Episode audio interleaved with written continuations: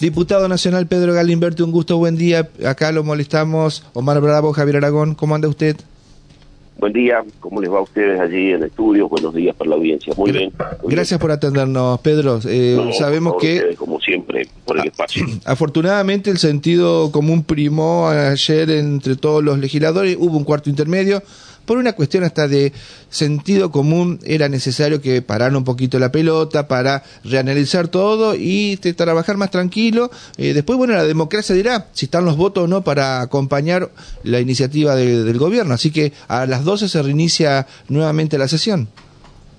Eh, así es, se, emocionó un cuarto intermedio. Algunos ya lo miren, eh, hay, hay muchos legisladores que no nos gusta esto de, de sesionar a la madrugada, no es un tiene que ver por sobre todas las cosas con la calidad del trabajo legislativo. Imagínense que legislar es una tarea eh, tan importante como cualquier otra que tenga eh, cualquier otro argentino, pero en general la ley se sanciona y se hace con una pretensión de que va a durar muchos años.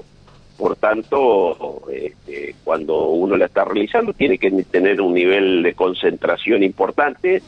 Esta es una ley, además, que tiene un montón de características eh, que, que, básicamente el volumen de trabajo, las idas y vueltas que hay dentro de la propia ley, hoy se sigue negociando, esta es la realidad, este, independientemente de los dictámenes que se han firmado y demás. Y bueno, algunos ya habíamos sugerido esta idea de que se trabaje 10, 12, 14 horas en función de cómo más o menos se pueda ir terminando, pero luego hacer este, eh, algunos cortes. Así que creo que para hoy quedan aproximadamente 150 oradores individuales, cada uno de ellos habla cinco minutos, eh, y luego recién se estaría votando, llevando adelante la votación en, en general del, articulado, así que, y, luego tiene, tenemos toda la tarea de artículo por artículo. Está bien. Eh, Pedro, dígame, eh, para que le, le, quede un poco más claro al oyente de Radio La Voz, ¿qué es lo que han logrado consensuar o qué es lo que va a salir y qué es lo que está el compromiso de que no se va a votar o que ya se lo sacó porque generaba mucha polémica? O hasta el momento, más allá de la negociación de otros puntos que lo siguen ahí este, debatiendo. Eh, a ver, digo, desde el punto de vista de la implicancia que tiene para, para Entre Ríos y para la población, eh, sobre todo adulta, bueno, se ha sacado dos cosas importantes. Por un lado, lo que es el capítulo fiscal, Ajá, bien. lo anunció el Ministerio de Economía el otro día, en realidad es una eh, es una comunicación de estilo político, porque la una vez que el, el, proyecto llega a la Cámara, los que tenemos la potestad de sacarlo, dejarlo, votarlo, somos los diputados. Eh, y se ha modificado también y esto creo que es algo importante, no alcanza, pero es al menos un inicio, lo que tiene que ver con la fórmula para, jubilados y pensionados. Ah, bien, eso está confirmado. Eso y el fondo de garantía, que era la cajita de, ahorro, digamos, del sistema previsional. Así que ahí hay dos cuestiones importantes. La parte fiscal, obviamente, que hay ahí, ahí entra todo el tema de, de, economía regional, de, básicamente derechos de, importación, de, exportación, perdón, donde se afecta las economías regionales, los, cultivos tradicionales, eh, la industria manufacturera, cualquier tipo de desarrollo, porque había ahí en ese eh, en ese volumen de, artículos que había mandado el Ejecutivo, había eh, industrias que del cero pasaban a pagar el 15%. ¿no? Así que ahí creo que hubo una, una negociación importante que, ha llegado a buen puerto. ¿no? ¿Y qué es lo que falta que ustedes dicen están negociando? ¿Tema retenciones o no me acuerdo? No, el tema, las este, atribuciones al presidente. Claro, ese es uno de los grandes temas, ¿no? Las facultades delegadas. sí, sí, sí, ahí hay un gran tema. A ver, concretamente me parece que lo que hay es una discusión más allá que se dice que se retira el capítulo fiscal. Todos sabemos que buena parte del federalismo tiene que ver con, con la cuestión de cómo la nación lleva ingresos hacia cada uno de los otros estamentos del Estado, en la provincia y de la provincia de los municipios. Entonces, ahí sigue habiendo negociaciones. Ustedes ahora recordarán que los últimos días de la semana pasada había aparecido un día el ministro del Interior en alguna reunión con gobernadores y algunos legisladores, después se dijo que se coparticipaba un impuesto que después la propia Casa Rosada lo desmintió, así que creo que ahí está buena parte de algunas negociaciones que a veces exceden el marco del, de, la Cámara de Diputados y que se da sobre todo entre el gobierno y, los gobernadores, pero que puede tener influencia respecto a esta ley o alguna ley futura o proyecto de ley futuro que va a venir. Y, bueno, y después básicamente lo que tiene que ver, sí, con la delegación de facultades.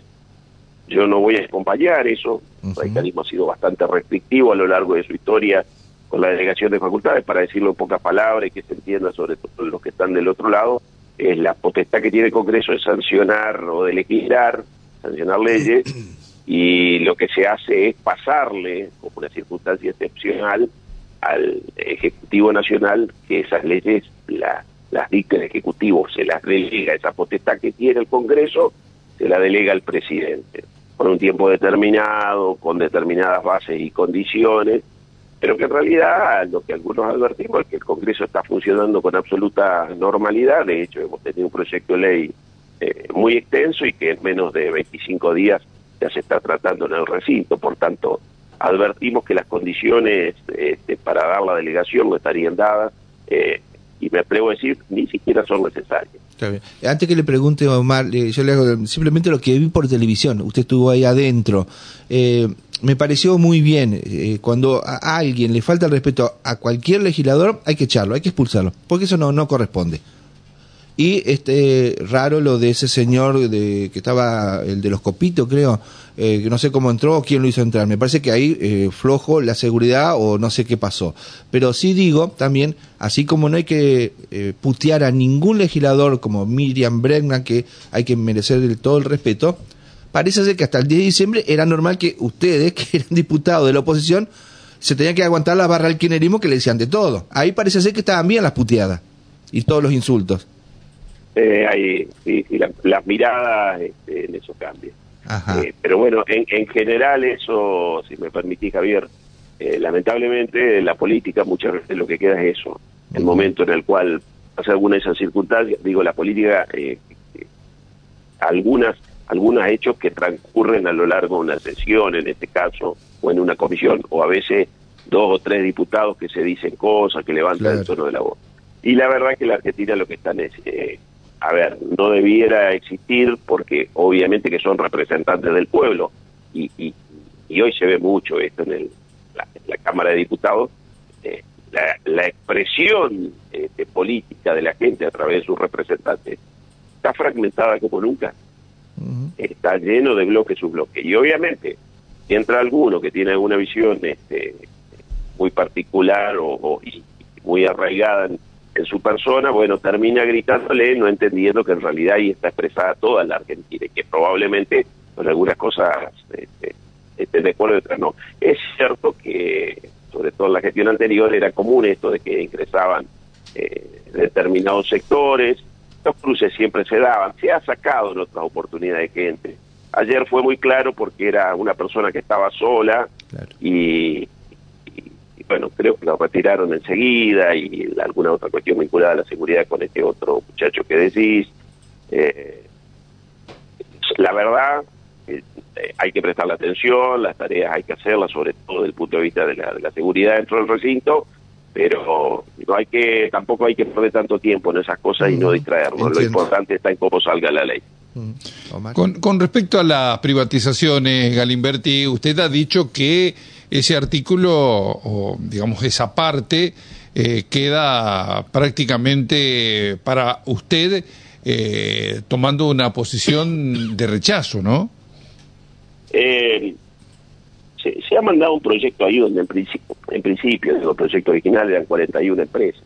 En realidad nosotros ya tenemos una ley que, establece mecanismos de privatización, la 23696, conocida como reforma del Estado, sancionada en la época de Carlos Menem, creo que allá por el año 91, 92, creo que 92, si mal no recuerdo, 91. En definitiva, eh, eh, no es que uno, eh, a ver, yo creo que el Estado lo que no puede ser, esto lo vengo sosteniendo hace muchos años, el Estado no puede ser bobo. ¿Qué significa esto? Que no necesariamente todo lo que es estatal es malo, y, y, no todo lo que es privado es malo. Lo que sucede es que en cada uno, uno el, Estado tiene que jugar un rol diferente. A veces porque hay cuestiones estratégicas. Digo, nosotros no podemos vender IPF, que además ya es una sociedad anónima, digamos, no quiero entrar a analizar una por una. Eh, lo, que le, lo que le decimos al gobierno es, miren, así no, 41 empresas, todas juntas, no. Si usted trae, explica, porque obviamente hay algunas de esas empresas que no están funcionando bien. Y algo hay que hacer. Entonces, o se mejora la gestión o se prevé la posibilidad de la privatización. Son cosas que se pueden dar. Lo que usted no puede hacer es venir y traer 41 empresas y decir, mire, esto no sirve para nada, porque además no es cierto, eh, y, y vamos a ir al otro modelo, que es un poco la política que tenemos en algunas de estas materias eh, en la Argentina eh, durante varios años. O todo se estatiza o todo se privatiza. Y en el medio hay situaciones en las cuales hay que trabajar. Si usted tiene la... Eh, cuando se hicieron las privatizaciones del año 90, no funcionaron los organismos de control. Y esto hay que saber. Eh, ¿Y eso qué significó? Bueno, que se produzcan un montón de situaciones en las cuales terminó siendo perjudicado el país, donde las empresas no, eh, no llevaron adelante su tarea de una manera adecuada, muchas de ellas luego se revirtieron, pero aquí hay cuestiones que no solo se, trata de examinar un Excel para ver si dan ganancias o pérdidas, sino que tiene que ver además con, insisto, con la mirada que se tiene del Estado, pero también muchas veces con visiones estratégicas. Imagínense un, un solo ejemplo de hace dos años, guerra, invasión de Rusia a Ucrania, eh, el gas disparándose a nivel mundial en su en su valor cuatro veces más, el petróleo prácticamente siendo al doble. Bueno, evidentemente si usted tiene una empresa nacional, usted puede llegar a influir en un mercado porque usted tiene la posibilidad y tiene el recurso en su país. Entonces no es lo mismo el que tiene que el que no tiene. Pero digo, eh, todas estas cuestiones eh, particularmente no la voy a acompañar, creo que otros diputados de Entre Ríos sí lo harán, eh, tienen que ver con eh, miradas en el momento, pero que sobre todo hay que realizar empresa por empresa. Es un trabajo grande, sí, por supuesto. Lo que usted no puede hacer es desprenderse sin torno y solo o iniciar un proceso que es el de declarar sujeto a privatización, que es lo que ya prevé la ley, y a partir de allí poner en, en funcionamiento un mecanismo para 41 cuando en realidad usted lo que debe hacer es efectuarla una por una, porque no todas funcionan igual y porque no todas tienen la misma importancia. Galimberti, la última de mi parte. En relación a lo que se viene comentando al impuesto país y donde se quiere coparticipar un 30% y donde dicen que el bloque de Pichetto estaría con la idea de colar eh, eh, un, artículo. Eh, ¿Usted compartiría esta posición, digamos, si este, hay asidero para, para ello? Usted me puede decir si se están iniciando algún tipo de negociación con respecto a, este impuesto. Sí, por eso les decía, las, las negociaciones siguen. Eh, la, verdad es que el impuesto país no es un buen impuesto, esa es la realidad. Eh, y la Argentina necesita como, como Estado Nacional ir hacia el equilibrio de sus cuentas fiscales. Eh, yo coincido con esa visión, creo que también tenemos que ir hacia el equilibrio en la provincia y en los municipios. Y, y allí se está discutiendo. Lo que yo veo es que hay un gobierno nacional que tiende, eh, Javier Milei, que tiende a concentrar fuertemente los recursos en, la nación y esto obviamente que va a provocar estos tironeos. Algunos van con algunas sugerencias, creo que la gente de, Hacemos Coalición Federal ha llevado esa cuestión vinculada al impuesto país. Eh, el mismo gobierno el otro día había mandado nuevamente una versión de impuesto a los ingresos, lo que era el impuesto a la ganancia de la cuarta categoría, para explicarlo, que hace tres o cuatro meses el presidente, cuando estaban en campaña junto con Massa, votaron a favor, bueno, ahora lo mandan nuevamente el proyecto, eh, el proyecto tiene algunas eh, cuestiones interesantes, eh, es otra cosa, digo, para, para ver, pero lo que acá lo que se está dando es una pulseada entre provincias y nación respecto a fondos, ¿no? Entonces, todos llevan ideas a ver cómo podemos solucionarlo, que es un problema de, de una manta que es corta y la temperatura que va bajando, entonces no, no queremos tapar este las patas para decirlo este, el lenguaje de mi pueblo se no destapa el la parte de arriba y bueno, y entonces tiramos un lado y del otro. Estamos con la manta corta, veremos a ver cómo se termina solucionando. Está bien. Pedro, ¿te vas a poner el mismo saco que ayer, el celestito? Porque se hizo tendencia tu saco al, lado del de, el discurso de Facundo Manes. Muchos escuchaban a Manes crítico y decían, ¿qué pinta la del legislador? Muchos no te conocían. Bueno, y decían, es el legislador este, por Entre Ríos, don Pedro Galimberti. A ver. Vos sabés que el otro día me manda un amigo, me dice a ver si cambiamos el, saquito. Y, ¿Sacones? es cierto. Pero voy a contar una... No, no, bueno, voy a contar una anécdota un poco sueña. Bueno, eh, tengo dos sacos, uno de uno en el de media estación y este que es entre comillas de veranito. Y el otro día para cambiar me puse el de media estación, pero se imaginará con la semana y el calorcito que vamos a tener. Y me, me van a ver con el mismo nomás, esto va a seguir siendo así. El, saco suyo y el de Stusenegger, el celestito de esa foto famosa. no sé quién se lo prestó a quién. ¿eh? no, lo que pasa que el, se ve que se ve que es bastante habitual ese, porque el otro día estábamos en una mesa y éramos cuatro o cinco, no digo que eran el mismo, pero eran medio, andaba por ahí nomás.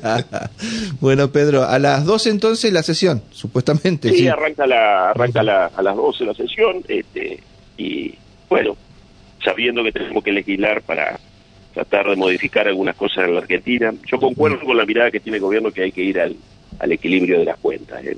Acá hay algunos que todavía dicen que el equilibrio fiscal no es importante, que el déficit no tiene El kirchnerismo, en esas cosas, eh, el romanticismo que tiene el kirchnerismo, sí, sí. No, no, eh, pero hay, hay muchos sectores y la verdad es que y a veces se intentan comparar con Estados Unidos diciendo tiene déficit fiscal siempre, bueno. Pero ellos tienen la maquinita, son los dueños de los dólares. Sí. Esa es la diferencia. pero además, tiene, además tienen otra cosa. Eh, tienen la confianza. Si usted en la economía no tiene confianza, y eso lo primero que lo hacen son los propios habitantes de un país, y acá nosotros muchas veces no, no confiamos en lo que va a hacer el gobierno que viene con la economía, y eso Estados Unidos lo tiene muy bien dominado, no solo en su país, sino en el mundo. Eh, por tanto, asimilar esas situaciones no tiene sentido. Argentina, por una cuestión de mejorar eh, la calidad de vida de sus habitantes, tiene que ir hacia el equilibrio fiscal, no hay otra salida. Después hay que entrar a buscar, entonces vamos a discutir si el impuesto país, si es la retención a la, a las economías regionales, a alguna actividad industrial, a otros sectores del campo, o si bajamos algunos. La idea es eh, votarlo hoy en general y pasar este a un cuarto intermedio o seguir. Hoy va a llegar a votar en general, sí, calculo que alrededor de las 20.